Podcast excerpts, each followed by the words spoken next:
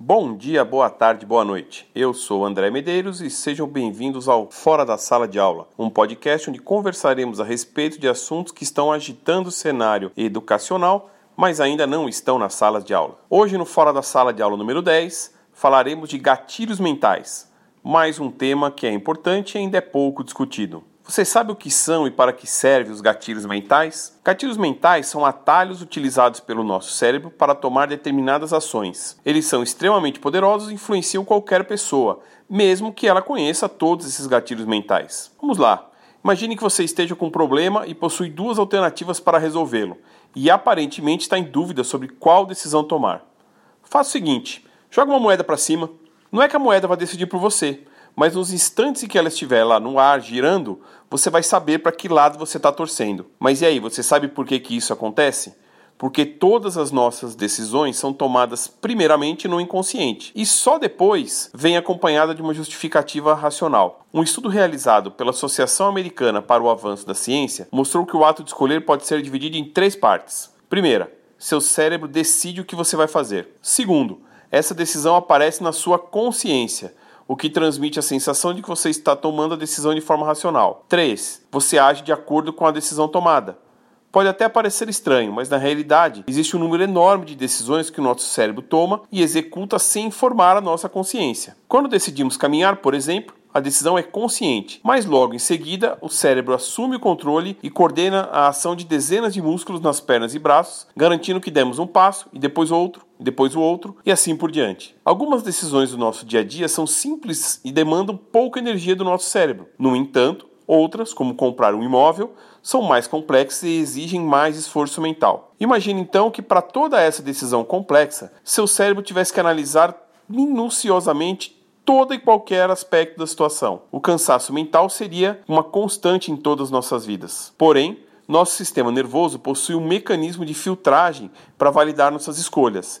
E é aí que entra o tema do nosso podcast, os gatilhos mentais. Eles são diretrizes que o nosso cérebro adota para não precisar fazer todo esse trabalho de reflexão para cada vez que você for tomar uma decisão. Isso quer dizer que, ao aplicar os gatilhos mentais de forma correta, você é capaz de engajar as pessoas, motivando-os a agir seu, para o seu lado. Vejamos alguns exemplos de gatilhos mentais e como eles nos influenciam. Por exemplo, o gatilho mental da escassez. É muito comum a gente ouvir alguém dizer: precisou perder para dar valor especialmente no que diz respeito a relacionamentos afetivos. Então, na mesma lógica, funciona para negócios as pessoas costumam dar mais valor àquilo que é escasso. Isso porque o inconsciente coletivo costuma associar que, quanto mais difícil for conseguir determinado objeto de desejo, mais raro e valioso ele é. Hoje em dia, qualquer produto que é anunciado pela internet, ele é anunciado nessa forma de escassez. São poucas vagas para poucas pessoas, por tempo determinado, e aí se você não correr atrás, você fica de fora.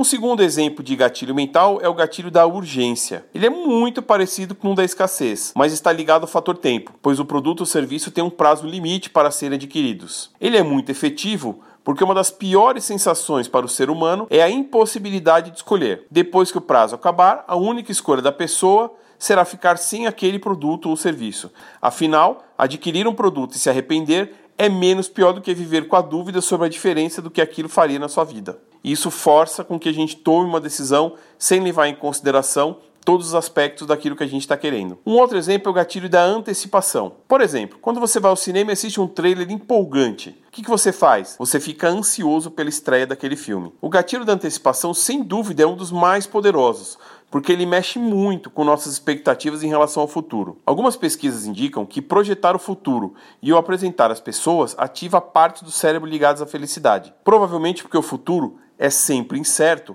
e a gente se sente confortável com as boas perspectivas. A publicidade, no caso a boa publicidade, mexe com a nossa imaginação e muitas vezes o ato de desejar determinada coisa acaba sendo mais prazeroso do que possuí-la. De qualquer forma, com as expectativas elevadas, estaremos propensos a realizar uma compra mesmo quando a gente não está totalmente decidido em realizá-la. Se você quiser saber mais a respeito de gatilhos mentais, recomendo visitar o site www viverdeblog.com.br. Ele tem toda a apresentação da teoria e apresenta esses e mais outros gatilhos mentais. Por hoje é isso.